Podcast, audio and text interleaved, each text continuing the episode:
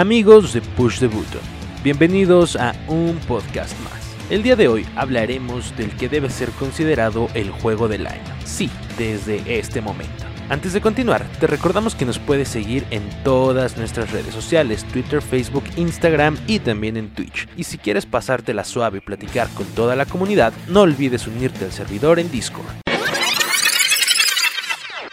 Ahora sí, la crisis del coronavirus parece que está pasando, o por lo menos gobiernos y empresas de todo el mundo ya están con esa idea. Más allá de todos los cambios sociales, económicos y políticos que esta enfermedad suscitará en corto y mediano plazo, es momento de hablar de lo que dejó en el mundo de los videojuegos. Se ha hablado de que este acontecimiento único en la historia moderna de la humanidad ha dejado ganancias en varios frentes de la industria. Sin embargo, también nos dio al que debe de ser considerado desde este momento el juego más importante del año. Y no, no es Doom Eternal y su acción brutal, tampoco Resident Evil 3 Remake y su historia de 6 horas, mucho menos Final Fantasy VII Remake y su final polémico. El que debe de ser nombrado juego del año desde este momento es Animal Crossing New Horizons.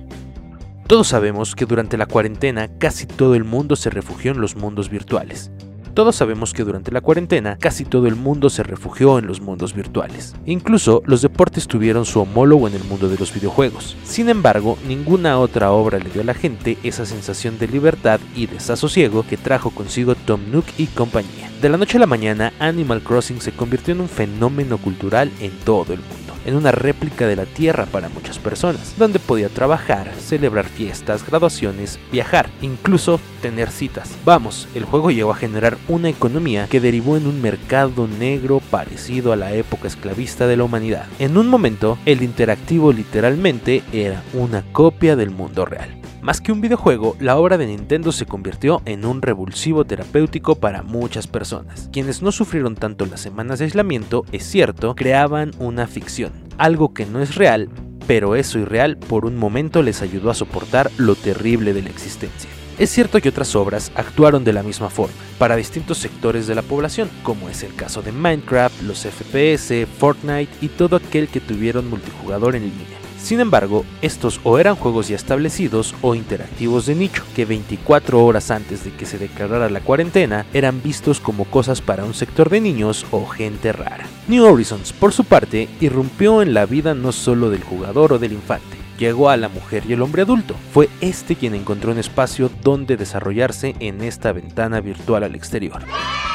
Estamos hablando de gente que pocas veces juega, no se siente atraída por los títulos anteriormente mencionados o que simplemente nunca le había encontrado el chiste a los interactivos. Padres de familia, tíos o hermanos mayores que se vieron en la necesidad de obtener un Switch y una copia del juego para mantenerse en contacto con su familia, que también estaba jugando Animal Crossing o para ponerse en forma con Ring Fit, otro juego de Nintendo que podría ser considerado juego del año, pues satisfizo una necesidad inmediata de la población, la necesidad de ejercitarse. Para muestra, el Switch se convirtió en un objeto de primera necesidad, agotándose en varias partes del mundo junto con los juegos mencionados. Ni Sony ni Xbox reportaron este problema en algún punto.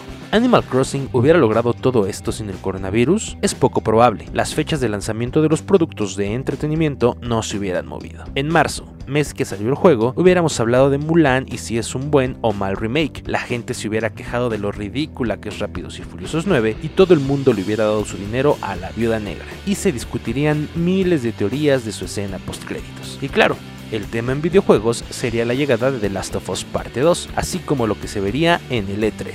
Pero ese mundo no existe. La realidad es que New Horizons le dio a la gente lo que necesitaba en el momento justo. Podrá venir Ellie y su historia desgarradora, Keanu y su juego de 500 horas, Sony y sus fantasmas del Japón feudal, o una nueva guerra de consolas. Pero nada de eso igualará a lo que hicieron Nintendo y un panda rojo en el momento más oscuro de la raza humana en los últimos 75 años. Si llegaste hasta acá, te agradecemos por escuchar este episodio. Te recordamos que puedes suscribirte y compartirlo con todos tus amigos. Un saludo para Axel Tristán, un miembro muy activo de la comunidad. También síguenos en nuestras redes sociales, Twitter, Facebook, Instagram y también en Twitch. Y para platicar con toda la comunidad de Push the Button, únete al server en Discord. Con información de Pablo Stark, yo soy Leo González y te pedimos que nunca dejes de jugar.